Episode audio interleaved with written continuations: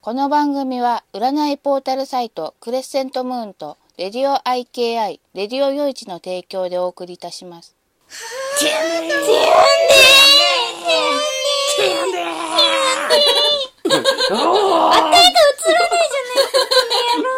嬉しいでしょ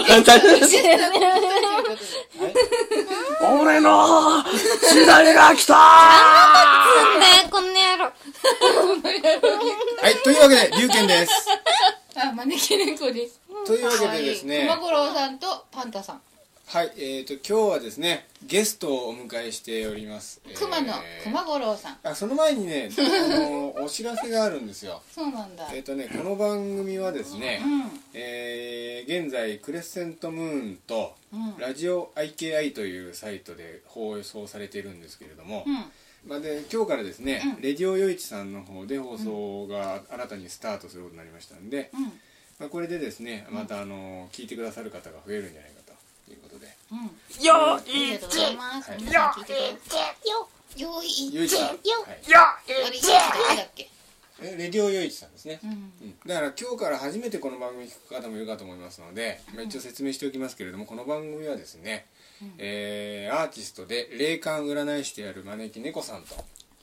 うさぎさいがつかなくなったよアーティストで会社経営者である私龍賢がですね、えー世の中のうさんくさいことについていろいろとお話しするという番組ですねまああの話すテーマはですね毎回スピリチュアルなことからですね、えー人人類の歴史文化芸術について幅広く語るというで必ずうさんくさい視点が途中介入するという感じですねまあいろいろとあのまあ先生ちょっと初めてこの番組聞く方にご挨拶かなんかちょっと一つお願いしますはじめましてよろしくお願いします、はい。でですね、 今日はですね、えっ、とゲストをお迎えしております。えー熊野まずあのー俳優の石田貴弘さんです。えはー、熊の熊五郎さんはと申します よろしくお願いしますい。ちょっとどんな方かあのーご自己紹介お願いします。えーはい、えー役者修行中の33歳特技はロックソーランです、えー一番 出させていただいてあのニャハハカフェに 一番出させていただいているということ でとても誇りに思っています、ねそうですね。番組最多ゲストなんですよね。叩けば誇りの方じゃないよね叩けば本当に まあそうそうも言えますからね。はい。であともう一人がですね、えーミステリーガールズの中山あゆみさんです。はいあ違うわ。ミステリーガールズのあゆみさんですね。はい中山つかないんですよね。はいつかないですよははいい、つけちゃってどうするのあ女優の中山あゆみさんも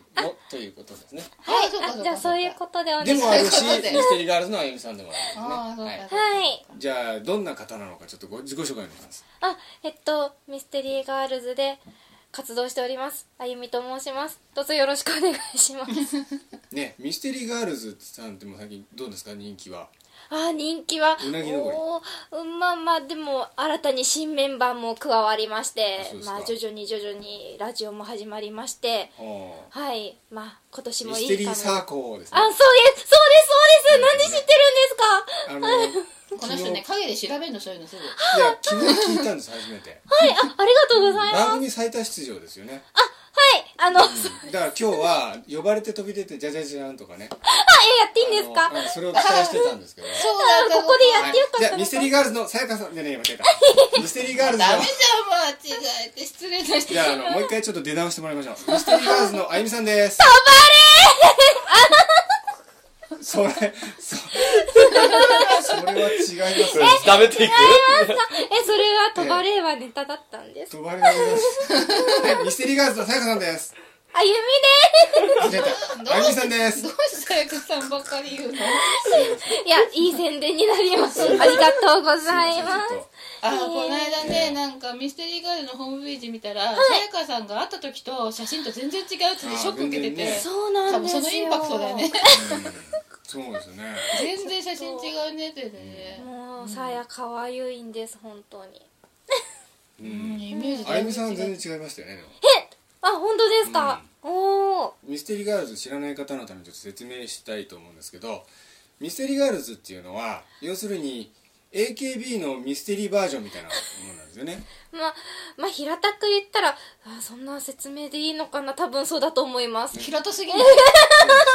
平たすぎないまかあ、まあ、女の子たちが怖い話や不思議な体験を語ったり、ライブで語ったりするユニットで、まあ、他にも歌う、歌ったりとかしてる感じです。あゆみさんは歌歌わないんですか私は歌が歌えないんです。あ本当です 苦か手なんです。でも、勉強して歌えるようになりたいと思っ歌っててくまだす。さい本当にはい。そうそうそうミステリーガールズのホームページは結構リニューアルしましたよねそうなんです。豪華はねい、リニューアルして、ちょっとキラキラ度が増した気がします。うんなんか精錬されましたよねありがとうございます。見てないからよく知らないあの Google でも Yahoo でもミステリーガールズで検索すると一番上に出てきますんですごい見ていただければと思います ぜひぜひはい遊びに来てください。ええあちなみにですね今日はですね石田さんの自宅で収録しております、そう石田さんの自宅、ね、普通あの収録する時はいつも浅草のフォトボっていうところで収録するんですけども、うんまあ、あの一応この番組今日初めて聞く方はですね、えーちょっと興味を持たれましたらバックナンバーがありますので、えー第57回にはあゆみさんも出ておりますので、聞いはい、ぜひ聞いてください 聞いてくださで今日はですね、えー何について今日は話したらいいんですかね、うんあのいつもはあのテーマを決めて話をするんですけどなんかでもほら引っ越しするから間取りを聞きたいじゃないのあかちょっとそうそうそうあのお二人とも引っ越しされるんですよね違う違うあ違うんですかゆあゆみさんは自分の今の部屋はいで石田さんが今度引っ越すというはいあ中葛西から東葛西に引っ越しますーあー皆さん襲撃してく ださいい。告知しちゃったね、場所。やばいやばいね葛西から葛西にって言われカるミソリとか送ってくださいみたいな嬉しいんでしょ嬉しくねちなみに今ですね生生放送で収録してるんですけれどもはい。すでに観覧2名になってますお、はいありがとうすごございねますさっき始めたばっかでねね本当ですねしかも今回予告してなかったんですけどね、うんうんすごいもうわなわなわなわなとりあえずあの石田さん具体的に、あの相談したいことあるんですよね、はい新しく引っ越すんではいどうなのかっていううことなんですけど、はい先生どうですかんうんここからいなくなるのはいいと思うよここからいなくなるのはいいこうんとうんここねいい場所だったんだけどねうもともとはん、うんいい場所だったんだけどなんか今違っちゃったねいい場所じゃななんくかなっち変ゃったわっちゃったのかなまあ前に来たことはないから知らないけどもで引っ越し先はいいとこなんですか引っ越し先はだからいいとこかどうかをこれからあこれからうんぜひぜひお願いしますどうやって見たらいいんですか、まあ写真があれば一番良かったんだろうけど写真があればいいんですかないから間取りをはい見せてもらおうあかな間取りを見て、見ればわかるこのローディングの道具を忘れてきちゃっ間取りはい見つかりましたというたうんここのねとこころこって言えっ、とねお風呂場お風呂ユニットバスとここのバルコニーのここのところがね、はいなんか怪しい道だなと思ってやったらちょっと怪しかったんだけどこの階じゃない階だね、あ別の階で、うん、こでこの何階階は2階です何階建てなんだなんかね3階が怪しいんだよね3階です2階です2階です僕のところは2階です人ん家になっちゃってんだねもし3階あたりに当たる部分が怪しいと思ったから人ん家がなければね素通りできたんだろうけど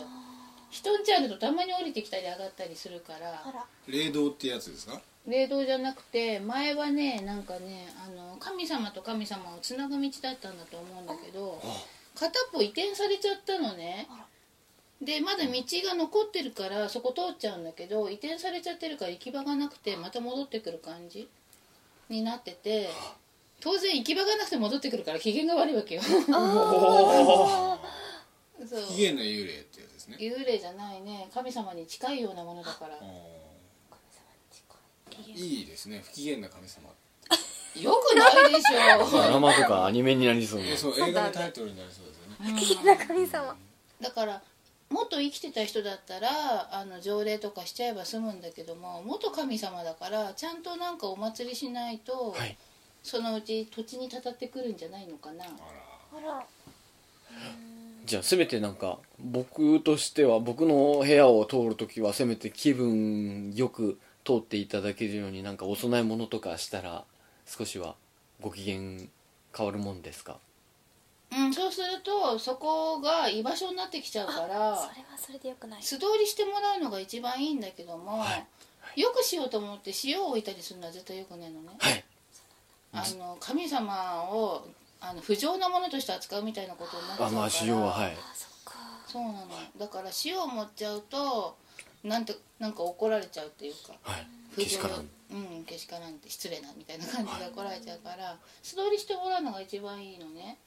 そうねじゃあここら辺に観葉植物とか置いてもらえるとバルコニーバルコニーに観葉植物、うんはいちゃんとちゃんとお世話をして、はい枯らさないようになんかね観葉植物とかあるところってあの神様も気に入っていい気分で通ってったりするかはいら、うんベランダにねそういうの置いてあるお家っていうのは割と、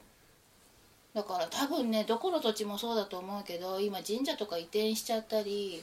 あと無理やり線路通したりとかで神様の通り道を無理やりねじ曲げてる土地が多いと思うから。今おかしなことになってると思うのもしかしたらうちのとこそうじゃないと思ったらちょっと観葉植物置いて塩をまく前に観葉植物置いてみると、はいちょっと運気変わったりするかもしはいれなきますい、うんちなみに観葉植物というのは例えばなんか大きさとかなんか鉢植えじゃないやつとか鉢植えとかそういうこだわりっていうのは特にうんないですけど、はいまあ自分が世話しやすいのが一番いいんじゃないかと雨水やらないでもほらいいようなやつあそうるじゃそうないでそうすかああいうのがやるといいですよねうんあと寒さに弱いんじゃなくてね日本の気候に合うやつだとあんまり世話いらずでねちなみに例えばナスとかトマトとかもういいと思いますよおああいうね実のあるものとか割とそれでそのままちょっとあの摘んでからちょっとだけ置いとくとお供えっていうことにもなるしおおでもあの季節のものだからってことで置いてあるだけで常備してるわけじゃないから気に入った場所にはならないのね、はいはいじゃあちょうどそうなるほどうんうん、たまにはっていう感じでお礼をあげてる感じなだけだから、はういん、居座られないで済むしおほんのお礼もできるしいいんじゃないかと思いますね、うんわかりましたあ今あのイプシロンさんから生放送で書き込みがあって、引っ越し中にスマホで鑑鑑賞してますわあおお引っ越し中ですかかしいちなみにこのイプシロンさんが今日から放送の「レディオ夜市」の主催者の方おそおうなんだじゃあ前へありがとうございますありがとうございますありがとうございますそうですねちなみにイプシロンさんの引っ越しはどうなんですかねわかんないですかいい引っ越しですか金庫しかどうか本人通して聞かないとわかんないそうですか、うんまあイプシロンさんもねちょっと今度相談していただければと思います今ね私鑑定受け付けてないからねあ本当ですか、うんでも今月のお試し BBS は先生ですよねあそうだっけクラス先生も、うん、順番から言うとあそうなんだえ分かったえじ頑張ゃっあてくださいえ今月って1月最後の日だよ今日に2月ですね何月いや放送は2あ月そっかそ1っか日そっかそっかはいそっかうんうんえうんうんあとは問題ないですねはいとにかくここのところは大事にしてくださいねはいえ神様の通り道ですからうね、んはいだここにはなるべく足を向けて足を向けて頭を向けると顔を踏まれていく状態になるんですよねおおなるほど縁起がいい本当はあの神様に足を向けるもんじゃないんだけど、はいはい神様の住まいに足を向けるもんじゃないだけで、はい通り道だからそういう理屈じゃないっあ逆に足向けた方がいいわけですかていうか自分が被害に遭っちゃうからここの神様は機嫌悪くここを通るわけだからのしのしとそうのしのしと行くわけだから自分の身を守る方が大事でしょ怒ってる相手に理屈が通用しないみたいになるほどそうそうそうだからこのれあの霊道っていうか神様の道が今いい状態だったら足向けない方がいいよとか逆のこと言うんだけど、ちょっとそういう状態だから足を向けると怒りに任せたら顔を踏まれていく状態になっちゃうから神様にもうケースバイケースってそうそうあなるほどどうなっちゃうんだろ神様って言っても多分ね万能の神様みたいなのってそんなにいないんじゃないかと思うのなんか精霊的なもっと人間に近いような感情も持ってるようなものが神様として扱われてるんだと思うから日本の場合は八百万の神様って何にでも神様宿ってると思って日本人ってやってるから多分感情も多分人間に近くあって西洋の唯一神の神様とは多分違うものだと思うのね、うんで日本が好きでいる神様だからやっぱり日本人のその精神が好きでいるんだと思うから、うん、だからね一番いいのはお社を建ててここにお帰りくださいってやってあげれるのが一番いいんだけども、今ね空き空いてる土地もなければお金もないわけだしね。うんとりあえずもうこれは触らぬ神たたりなしみたいなそのままの言葉そのままの感じではいああと石田さん引っ越す前に、はいあのお酒とか置いてはいお供えみたいの置いて、はい今度ここに引っ越してきますっていうことをごご挨挨拶拶だけして帰るっていうの一回やっといた方がいいかもしれないああなるほど引っ越してきた日にはそのそこに泊まらず引っ越してきた人行く引っ越す前に、はいあのまあ 2, 2を置い置くあんままああ、理想としては2を置く前がいいんですけど今度引っ越してきますから、はい何月何日に引っ越してきますからということで、はい一度挨拶をして一旦帰って、でその後荷物を運んだりとかはい住んだりする方がいいと思うそう引っ越す前はね一応やった方がいいよどの家の人もうんうん本当は日本はやっぱり地鎮祭とか先にやったりしてお引っ越しの挨拶っていうかねここにお家建てますとかやるんだけど最近そういうのやいい加減な人が多いし気にしない人は気にしないでもいられるんだけどちょっと気になるなって思ったらやっといた方がいいと思うよ あとあゆみさんもお部屋がね気になるんですよねああそうですねあ図ゆ図みさ書んいもてもいいですかいいですよ、はあじゃあこれから図をいちょっと図をあなんか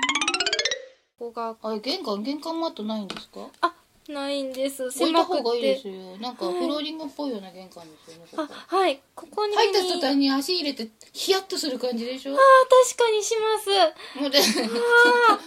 こううんなうんあれ敷いてありますキッチンのところには敷いてあるんですけうどんキッチンのそうですねどこに敷いてあります玄関も玄関マットを玄関マットです引いねた方がいいですあよわかりました入ってすぐヒヤッとしないようにあはい、うんここには玄関マットを敷くうん一応ねこの台所結構いい並びなのでもっと料理とかいっぱいするといいと思うんですけわかりましたどう料理あんまりしてないことがバレたあでもたまに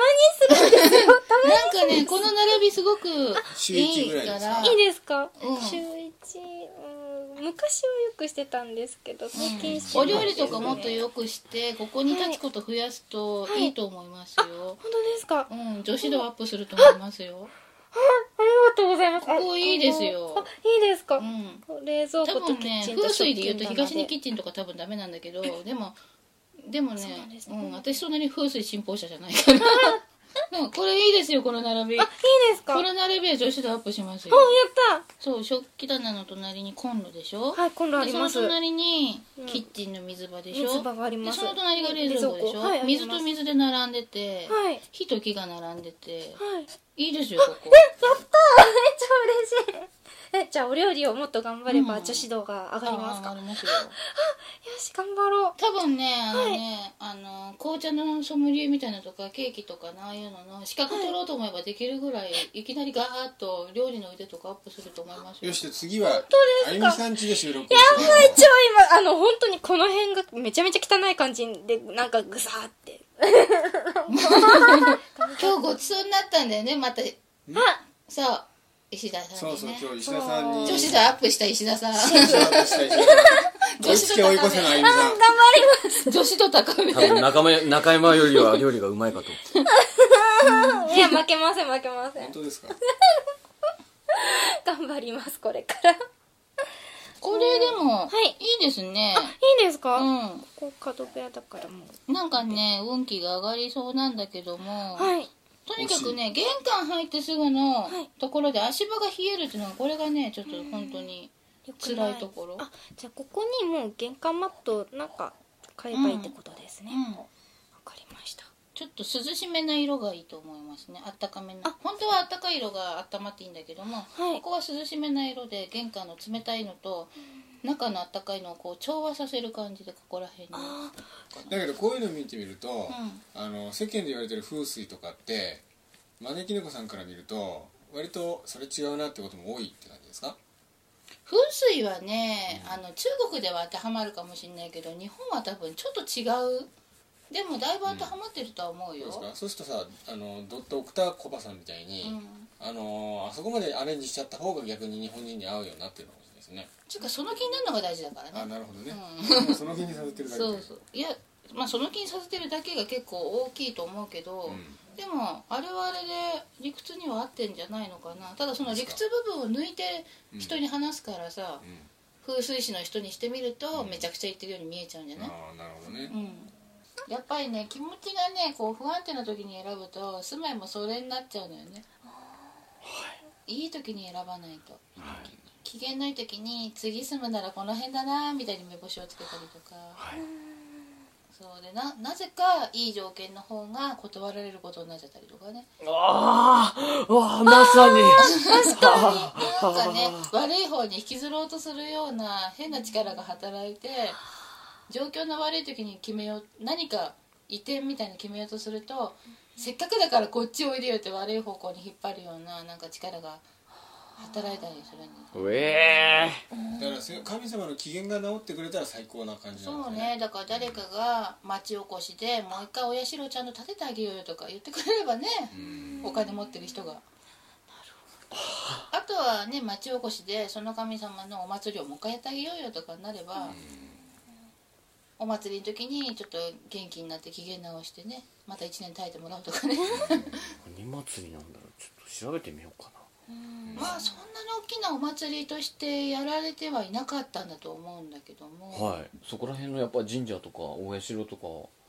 なんかにあれゆかりのなんとかってあるよね多分もうでも移転してから何年も経っちゃうとそれが普通になっちゃうから忘れられちゃうんじゃないのかな移転したのとかもだから本当に昔のものを地図を見ないと分かんないかもしれないあそうですかここ数年の話じゃないから移転したのがはいそうなんだなるほど神様時間とこっちの時間違うからあーそういうのもあるの難しいな難しいでも神様日本の神様って割とご飯食べたら機嫌治っちゃうみたいなところがあるからはいえー、そんなに根に持つ神様そんなにいないからね気にかけてうんうん、そういえばここに前神様いたなとか思い出して行けば多分ね今そこにはいないぴょんみたいな感じで 少しは機嫌覚えててくれたんだみたいな感じで機嫌は治ると思うんだけどでもそんなことやったらあいつだけ気づいてもらえて俺はまだだみたいなのが出てきたりするからね気持ちいい一つだけひいきってわけにもいかないあのよーそっかそっねかだって今結構大きい道路を作るのに神社移転させちゃったとか割と普通に怒ってきたでしょ金儲けのためにうんそこにお、ね、祀ってるふりをしてるのと違って本当に祀られてたわけだからそれまでの神様ってうんちょっと違うのよね、それは怒りうまん、すそうねなのそうなのうん基本ただ見守ってるのが神様のお仕事なんだけども、見守っててほしいけどうん、見ててもらえる安心感みたいので昔の人たちはね暮らしてたわけだから。願い事叶えてくれたりとかはなかったんですかねねだから平穏無事でいられるのが願いなる昔の人はだって今より暮らしが苦しいからさ、子供が大きくなってくれるってだけでも神様のおかげと思えたのよ、毎日ご飯食べられるっていうだけでもよかったし、今はねそれが当たり前だからもうちょっと欲張ったことを言っちゃって欲張った願いをしてるけど、ほど、もともとはね農業の神様がちゃんと実りをくれればいいやとか、水の神様が漁の時に荒らされなければいいやとか神様もそねそれだけやってればよかったわけじゃん、本来はそれ以上のこと何も求められなかったのに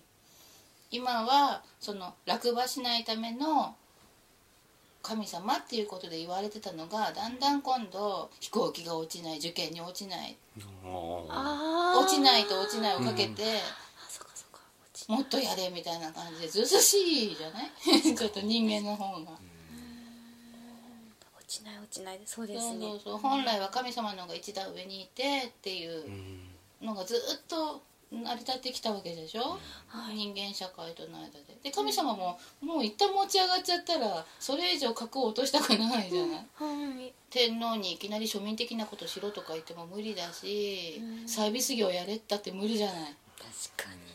今じゃほとんどサービス業をやれみたいなのと同じじゃないもっとサービスしろよここまでの願い叶えろよみたいあなーあーそっか神様これもお願いしますよそうみたいだなってねああそっか神様ならできるでしょみたいなうん、だって普通になんかねちょっとなんていうの有力な人と知り合って例えば自分を売り込みたいとか言ったら何回か顔合わせをして今度これお話いただきたいみたいなことをちょっと振ったりとか芸能人とかもそういうものじゃないいきなり会ったその日に今度こんな仕事くださいよは言わないでしょはいなんかねだからちょっとね出会い頭にお願い事してるのと同じでしょああ確かにね嬉しいねつ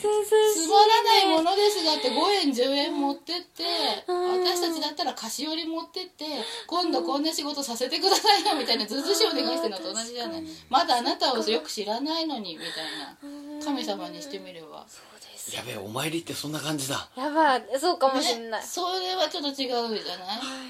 だからこういうことを聞いてから神社行ってお,、ま、お願いしなくなったんですよねそうそう50年ぐらい前おから願いはだから行くと「こねんにちはいつもありがとうございます」しか言わないようにそうそうそうしてて10年ぐらい前からこの間はまあ例えば初詣ね、はい実家帰った時に行った時にも1年、まあ、また今年もやってきましたっつってねうんまた来年参りますっていうようなことしか言わなんか挨拶するって感じそううだからん本当にお願い事をしたいなれば日頃お世話になっている氏神様に行ってそうだからいきなり初詣にね有名な寺社に行ってお願い事してくるっていうのは違うだろっていうなることほどなのね、初詣って確かにそうですよねうん、本来だったら氏神様のとこに行って氏神様っていうのは近所だからそこの一帯を見守っている神様だから通りすがりにああこんな人住んでるんだと神様もちゃんと毎日確認はしてるのねあ知らなかっで隣近所の人から挨拶されると気持ちいいみたいに、はい神様も挨拶に来られると気持ちいいうんたでお覚えててくれるいつも挨拶してくれて気持ちいい人だって覚えててくれてで今度こんなことで困ってるんだって言うとそうかそうか手伝ってやろうってなるなんかあの駅からお家帰るまでに神社が2個くらいあって、うんそれって両方とも挨拶した方がいい感じですか感じがいいと思う方あどっちも思わいなければごめんなさいでいいんじゃないかなあ本当ですかなんか、うんあここに神社あるなあここにも神社あるなって思ってでも特に行く予定もないなって思いながらそうなんかね通り過ぎて気になるところはちょっと寄ってみようかなって気になるから、あそうなんですね近所にあってもならなけ ればご縁がないのかもおこっちもね神様選ぶ権利はこっちにもあるわけだからーはい向こうも人を選ぶ権利あるしこっちも神様選ぶ権利あるからまず足を運んでみてうん感じがいいかどうかなるほど感じがいいかどうかそうでこっちが感じいいと思う時は向こうも大体そう思っててくれてなんとなくこっちがちょっとここ落ち着かないとかちょっと寒いなここって思ったりする場合は相性があんまり良くないからいくらお願い事が自分に合ってても神社の効き目みたいな効能なんだろうご利益かご利 益ご利益とご利益うん合ってても自分とは合わないからそこではお願いしないようにして。自分がいいなって思っうたん感じがしたら、うんそこでそう挨拶してであの実はこういうことで困ってるのでお礼参りを必ずするのでって約束してお願いをいきなりしちゃうっていうのはありなんだけどまあでも行ったら挨拶そが一番う、うん、なるほでもほら急を急ぐ時ってあるでしょいきなり大事な友達とかが急な病気になっちゃって。で大事な仕事が控えてて直してあげたいとかって代わりにおもお参り行ってあげようみたいな時とかはうん急だからお礼参りを必ずしますからとか言って約束してで必ず後日約束を守ればあそういうそうそうそうそうだから人と人とのつながりみたいにそういえばね大事に思えば、そういう話しましたよねほらお願いはするけれども、うんお願い叶ったら「ありがとうございます」を言う人ためにないじゃないですか、うんそれが大事だみたいな話しましたよねそうそうそう我々大事ですちゃんとお礼をしないっていうのはさ神様にお礼をしない人っていうのは人に対しても同じことしてるからねいつか壊れてっちゃうんだよねうーんなるほどやっぱりこう神様っていう目に見えないものを大事にするっていうのは人とのつながりとか人との心の触れ合いみたいな目に見えないのも大事にできる心を持ってるってことと同じだからうんあー勉強になりますおーそうお互いいい仕事したねってそれっきりにしちゃうようなうん関係が日常的になってるから神様にもお礼しなくていいやみたいな、そうそうそうすると人付き合いの時にもねだいたいこうなんかいいことしてもらったら今度お返ししようっていう気になって、お互いの絆がだんだんこうしっかりしてくるみたいな付き合いができるようになるっていうなんかつながってんのよねその姿勢っていうのかななんか。そうそうだから多分ね宗教っていうか神様大事にしましょうってそういうことだと思うんだよね無駄に信心しててもしょうがないもんね、うん多分昔の人はそういうつもりで宗教心の大事さっていうのかな、目に見えないものを大事にするっていうことと宗教をおな、ね、大事にするのは同じってことだからで私たちみたいなのは霊道とか神様の通り道とか見えちゃう人は、うん見えちゃう人なりの大事な仕方があって、はい見えない人は見えない人でやっぱり見えたつもりになってそこに神様がいるかもしれないと思ってあ失礼のないように、失礼のないよううに、ん、とか言って今ね私ちょうど失礼してんだよねお家のねそうなんですかそうそうあのね龍神様の木彫りの置いてあるところの、そこはまあマシなんだけどその前に私の荷物をごちゃっと やってることでやってるすみません片付けますと言って何日ほっといたのかって感じですごいことになってて神様大事にしなそうそう、ね、気がついた時にはちょっと埃取っとくとかねなんかね神様のとこがちょっと鳩の糞で汚れてたりとかして、それをあのねお稲荷さんのいはいこのおなんつうの石の置物あるじゃない神社とかって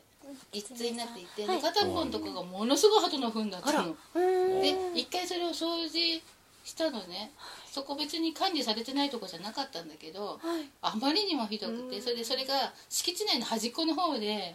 目に留まらないのかもしれないんだけど気になってしょうがないから持ってたウェットティッシュでふ全部拭き取ったらその後なんかすごいいいことがあってえー、すごいわあ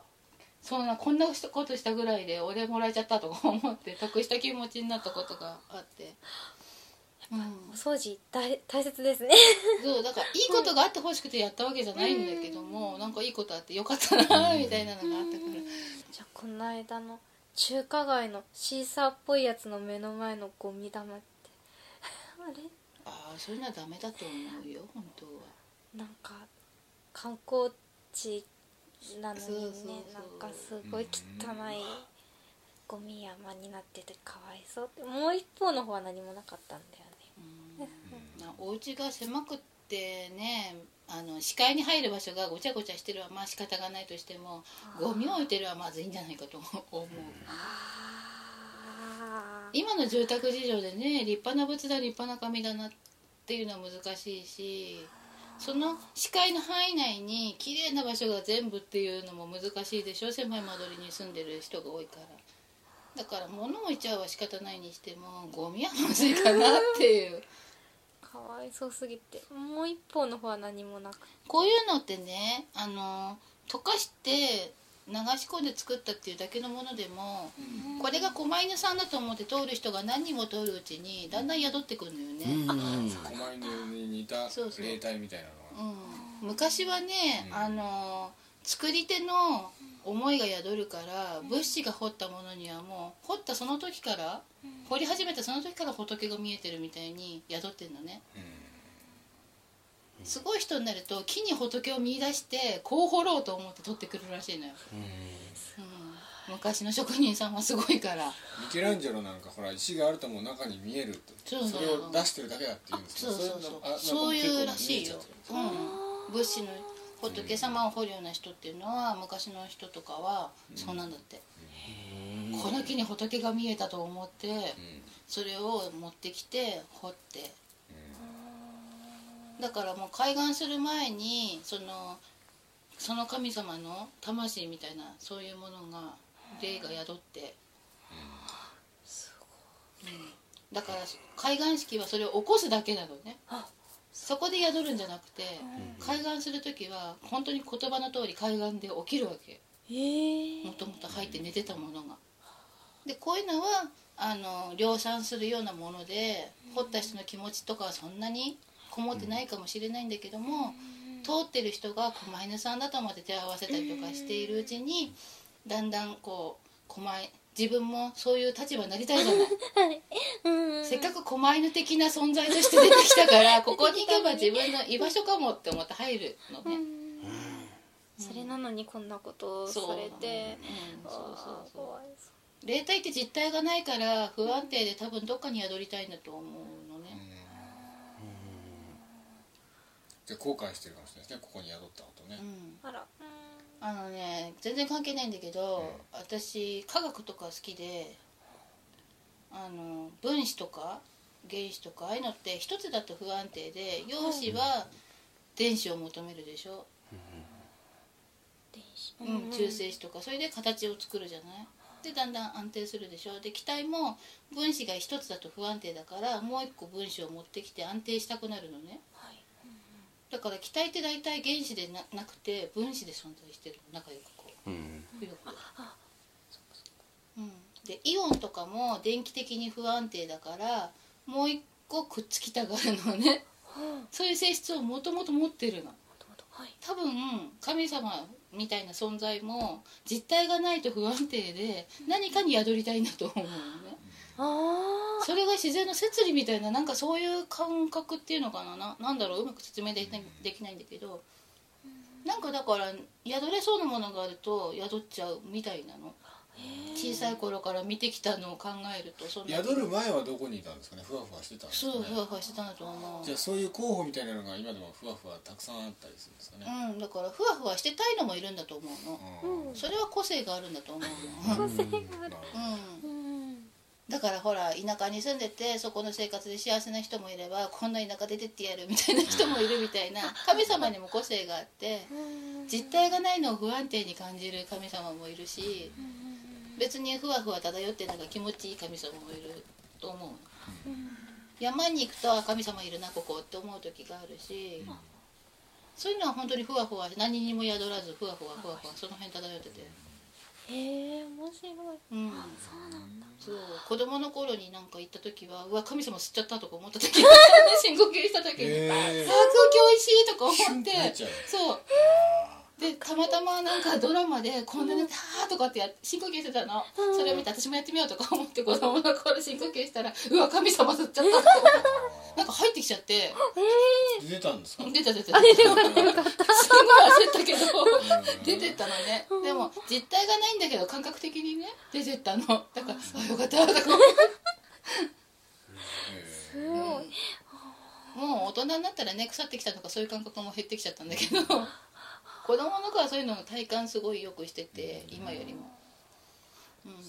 すえごいいっぱい情報収集できましたよね今すご不いすごい今思議系の話で使えるんじゃないですかいくつかいやちょっとすごいめちゃめちゃ吸収してそうだよそうだよねめっちゃ今充電してまでも全然怖くすなくないうんえでなんかでも不思議系の話もあるんですよね、はいあまそあ、う怖そいう方そうがないのいでかすけどねあではそろそろここで一旦ですねあのコマーシャルに行きたいと思いますんで、えーお二人揃ってコマーシャルコールをお願いしたいんですけどもよろしいでしょうかはいじゃあ一せーのコマコマーシャル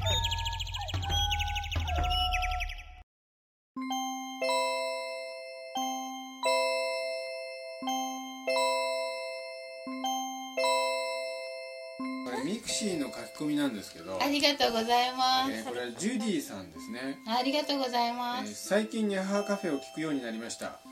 えーこの第34回の夢についてで、招き猫先生は、えー東北大震災の予知夢を見られているみたいです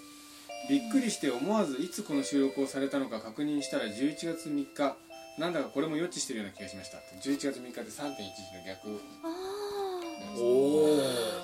怖い都市伝説みたいあなたの先生の怖いね先生の先生で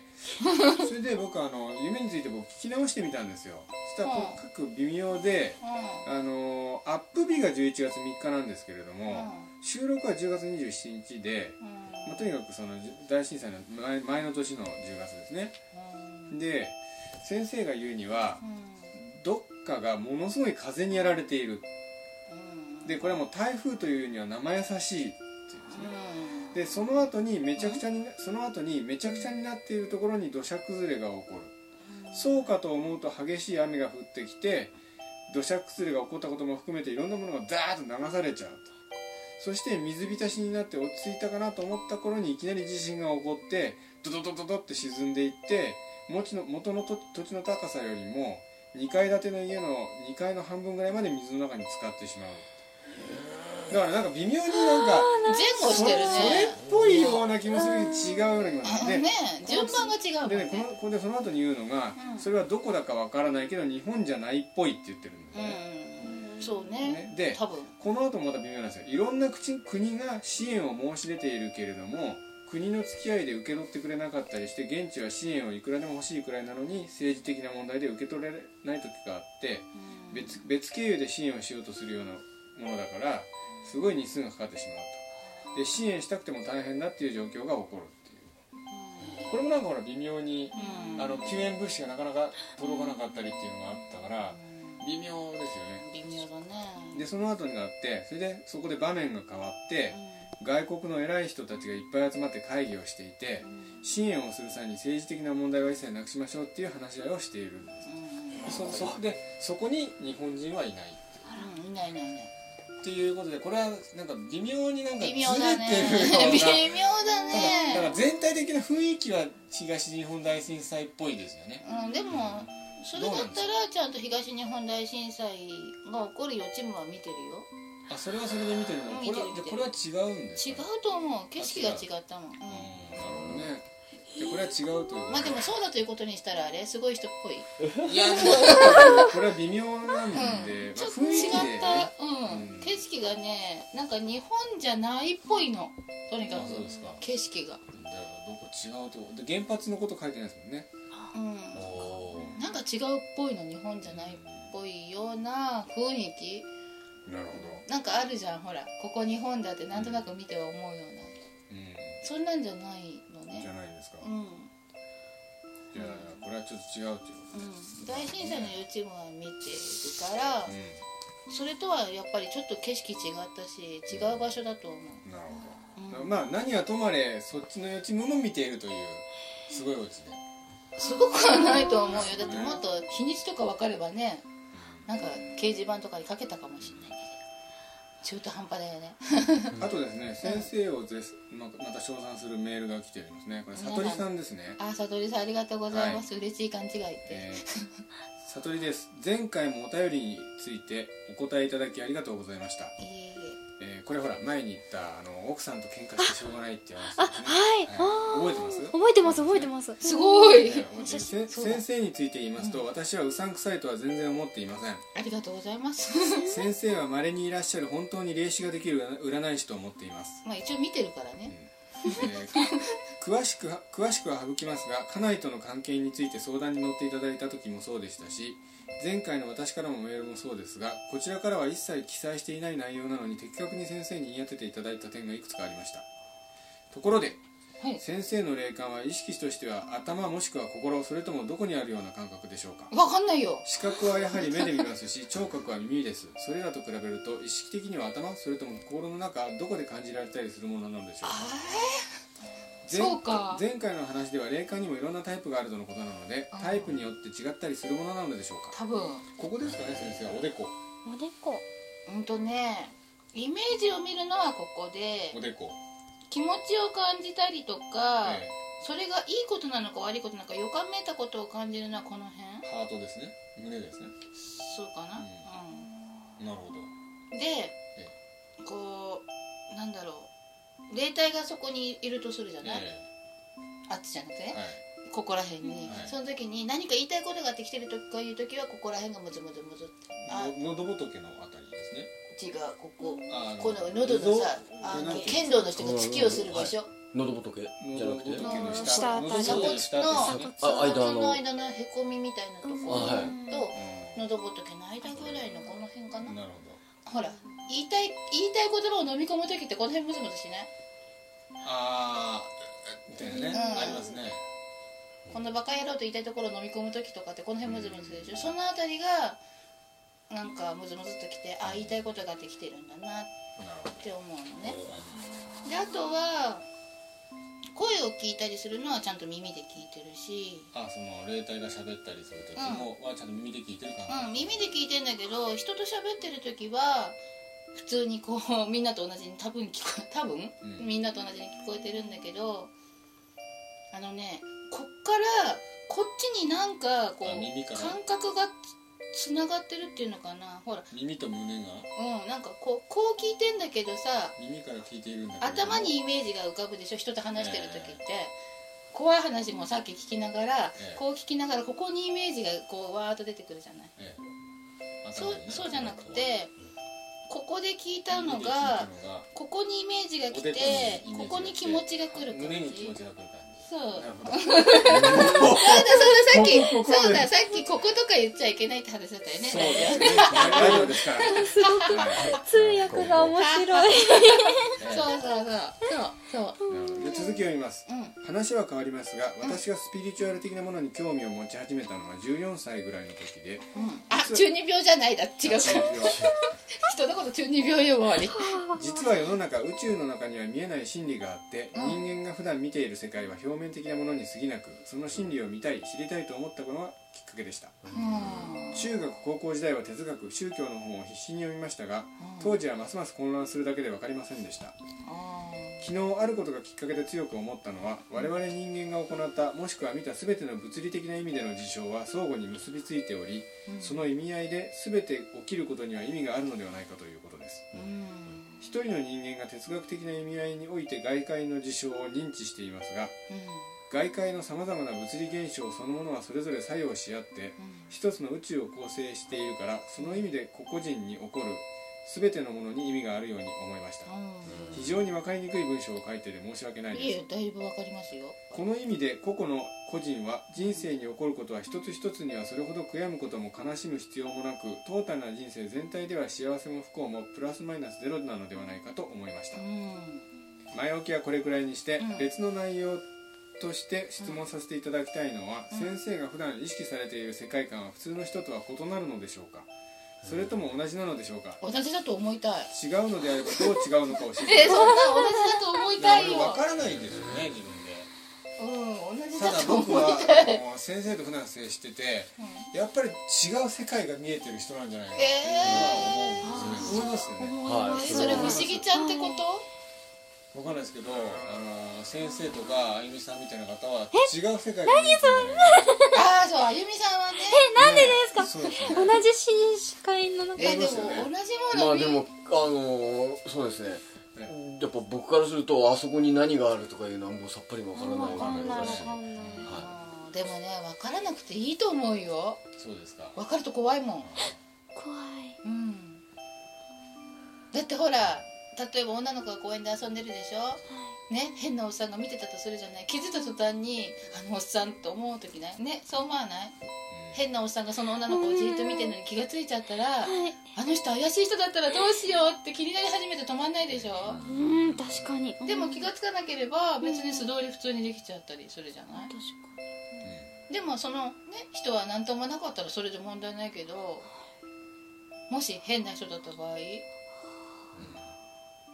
えキャーって助けに入る勇気があるかないかも試されるわけよそこで、つい関わっちゃうみたいな関わらなきゃいいのに関わっちゃうみたいなさそういう面倒くさいことが常日頃起こってるんだから見えない方がいいと思うよ知らずに済めば済むもの知らぬが仏かあー見えない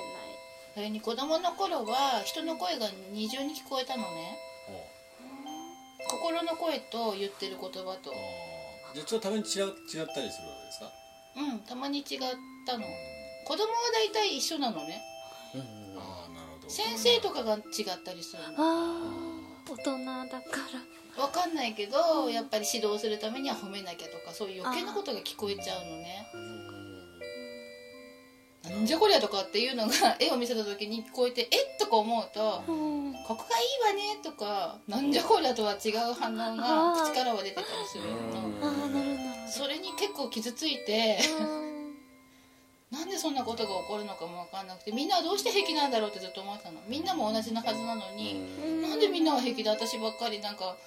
こんな弱っちいこと思ってんだろうとかで今はそういうことないんですよね今はみんなには聞こえないの分かってるし聞かないようにしたからだからあの本当に子供の頃は間違いなくそうだそういうその人とは全然違った世界に見えてたんですけれども今はそれで一生懸命スイッチオンオフで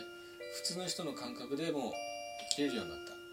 とですよね、うんまあちょっとスイッチはバカだけど、うんあそうですかできるんじゃ若な干いもうのやっかぱなり緩いといううん分かんないけど、まあ、聞こえちゃう時は聞こえちゃうんだけどうんまあ違う世界が見えているけれども子供の頃のほほどではないというそういう感じですねどうなんだろうだって子供の頃って自分だけがとなんかそういうのが見えてると思わなかったから、うん違違いが分かんない他の子はどこまで見えてるのか分かんないし私私と友達が一緒に遊んでた子が「2人で何騒いでんの?」って言ってた後から来た子がいててあーあーそういうこ「とか2人じゃないよよ5人で遊んでたんだよへえでその友達も5人だと思ってたん」ですかそうあ本当ですかえー、で5人で遊んでたはずなのに1人がいなくなっちゃったのうんで最初は「隠れ鬼」っていう遊びをしてて、かくれんぼと鬼ごっこを合体させた遊びではいそう見つけたら追っかけて捕まえたらっていうんあうなるほどふうにうん見つけるだけでつまんないってうんうんんでやってたので5人で遊んでてはい1人がどうしても見つかんないのうんで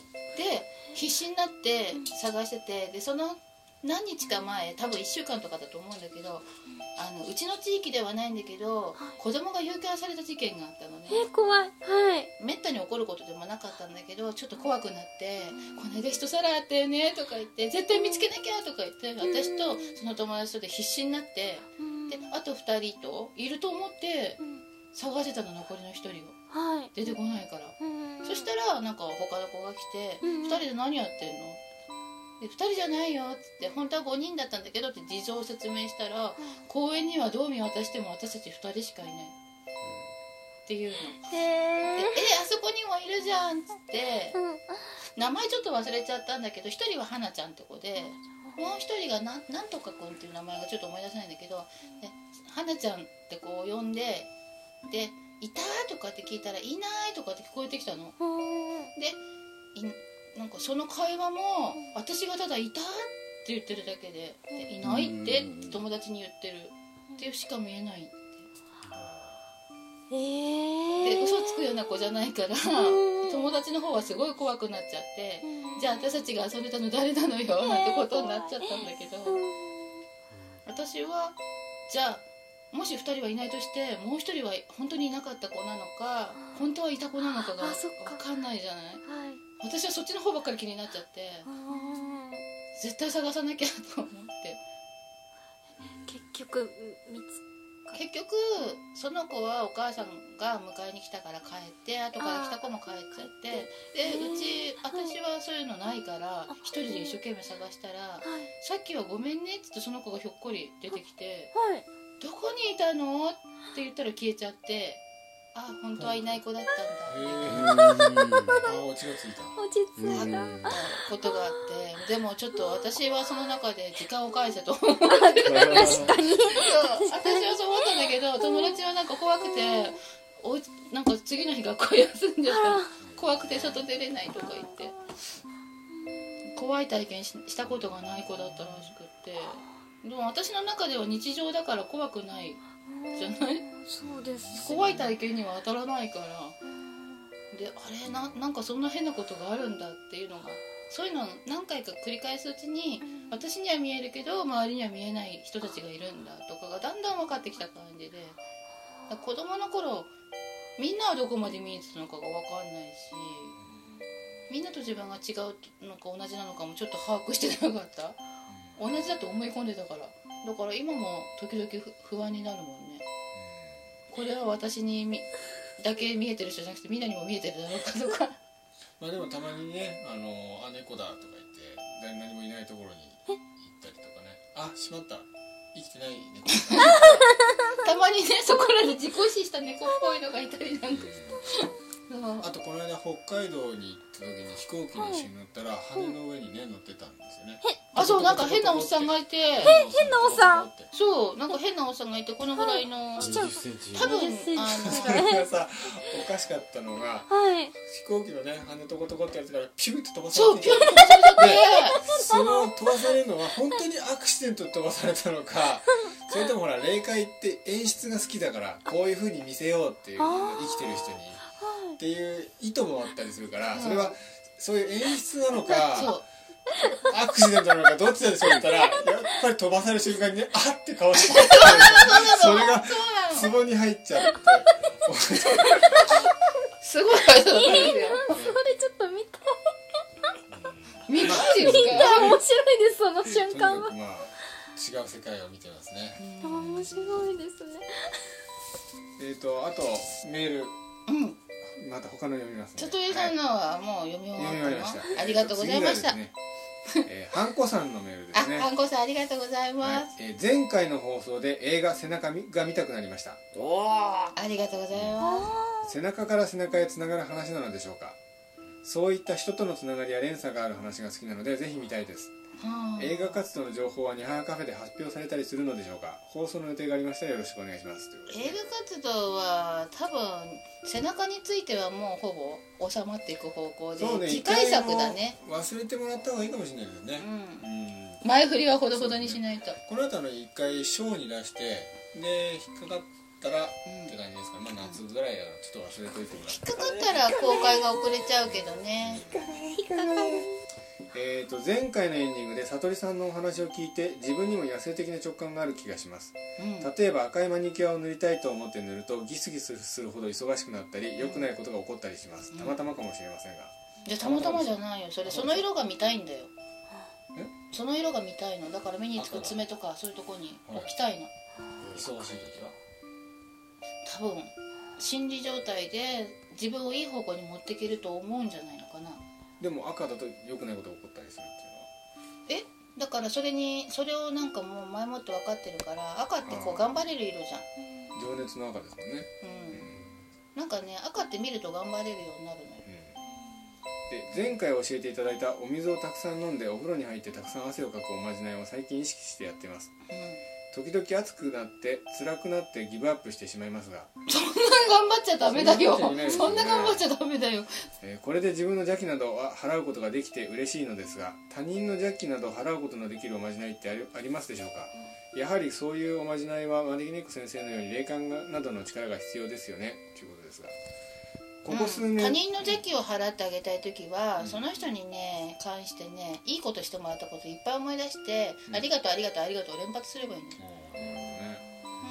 前に井原さんがしたのはなんかこう元気玉を送るみたいな、ああそう、心の中になんか気持ちうんのいいエネルギーをこうやって、ま、玉にしてその玉をペンと送るみたいなのをイメージするみたいただ受け取り手がそういうの信じてない人とか抵抗ある人の場合は受け取れないからなあ本当ですかなるほどねそうただ投げつけただけになっちゃうからじゃあありがとうありがとうのそ方う受がけね取れない受け取る気のない人でも、うんこうね一緒にお茶したりとかしてその人に「こんなこともしてもらってありがとう」とか会話の中でいっぱい言ってあげるとかね、うんそう、あのここ数年仕事で理不尽なことが続いていたりする友人がいるのですがうん、何度も辞めればいいと言っているのですが、うん次に就く仕事が思いつかないと言ってなかなか辞めずに何年も経っていますうん、本人が口では辞めたいと言っていても辞める踏ん切りがつかないのはまだその仕事にやりがいを感じているかもしれないとは思っているのですがうん旗から見ると辛そうなので私に何かできればと思い私でもできる簡単な他人を手助けできるおまじないがありましたら教えてください直感で生きていますので霊感ゼロなのでできないかもしれませんか直感っていうのも霊感のうちだって誰か言ってたよね、そうですねうんまあじゃあ今みたいな感じでそうねでもそういうのはやっぱりね愚痴を聞いてあげるのがいいんだとあ思うよそうですね一その番方がねねプラクティカルですよねうんうんで余談なのですが、うん1月25日に東海大地震が来るとネットや一部のテレビが盛り上がったのですが何もなく平和に25日を過ごしたのですが、うん招き猫先生は何か思ってたことはとかありましたかっていうこと思ってたことねうちの娘がね「俺明日死ぬの?」とか言っててねああ言ってましたうん何?」っつったら「地震来るんだってよ」とか言ったら「来ねえよ」って言ったら「あなんだ」っつって なるど先生は来ねえよと言ってなんかうちの子ねどっかの掲示板見て毎回ビビってんのねツイッターとかで回ってくんだってすごいビビってて「ねえ俺明日死 ぬ」とか全然知らなか「っどう思う?」とか毎回聞いてきてでもそんなね言ってるほど大きい地震って頻繁に来ないと思うのねだから震度は大きくてもエネルギーがそんなに大きくないとかまあエネルギーが大きいから大きい地震が来るんだけどねうん必ずしも比例するものではないってことそう地盤が弱ければその分揺れがでかくなっちゃうとかだから震度計のある場所の震度と実際に揺れてる場所の揺れって違ったりするからねうんなるほどそうそうで、えーいつも文章力のないメールを読んでいただきありがとうございます前回いい味出てると言われて嬉しかったですありがとうございます 本当にいい味出てる人だよねというわけですねうん、まあ、頻繁には来ないけども今はやっぱ頻繁な時期時期ですねうんだからねやみくもに怖がらないでとにかく用意して、うんいざとなった時はっていうふうに覚悟を決めちゃうのがいいよね、うん一番と、まあ、先生そうそのう自信講座で したたあさあそういう感じでですね、うん先生よろしいですかいいのかなというこ本と当にいいであのかなのー石田さんもあゆみさんもまた来てくださいあ告知とか聞いてないじゃん、あ告知なんかありますかーあ告知あそうですねミステリーガールズをぜひ応援していただけたらそうあり融が合たい企と思画いますやってねミステリーミガースルズテにリ来ーガてもールズらう主演映画とかまだ出ないんですかあもうちょっといろいろやりたいですよねちょっと、うん全員なんとか取り入って出演全員っていうと今12人10あれ 15? 12567うん11人かなじゃあ2人辞めちゃったんですかあれひあと3人増えてほら9一人人いて3人増えてっていうことをおっしゃってましたよね前回あそっかえっ、と12あやべえ誰か忘れてんじゃないだっておー一 誰でしょ忘れたんだ三でしょちょっと待って待って待ってで1でしょで12でしょ123え11じゃあ一人は座敷わらしってことでそうそうそう座敷わらしでやばどうしよう数えてあれ誰か忘れてんのかな10まあとりあえずあの後で本当にチェックしといてはい本当に11人だじゃなかったらここの部分カットしてくださいありがとうござやっいますぱ友情大事ですもんねはい友情大事に したいはい、はい、というわけで、えーお相手は龍賢と招き猫とあゆみと石田貴弘でしたじゃあ皆さんまた次回さよならまた またさようならさよならすごく入り口にこの番組は占いポータルサイトクレッセントムーンとレディオ IKI レディオイチの提供でお送りいたしました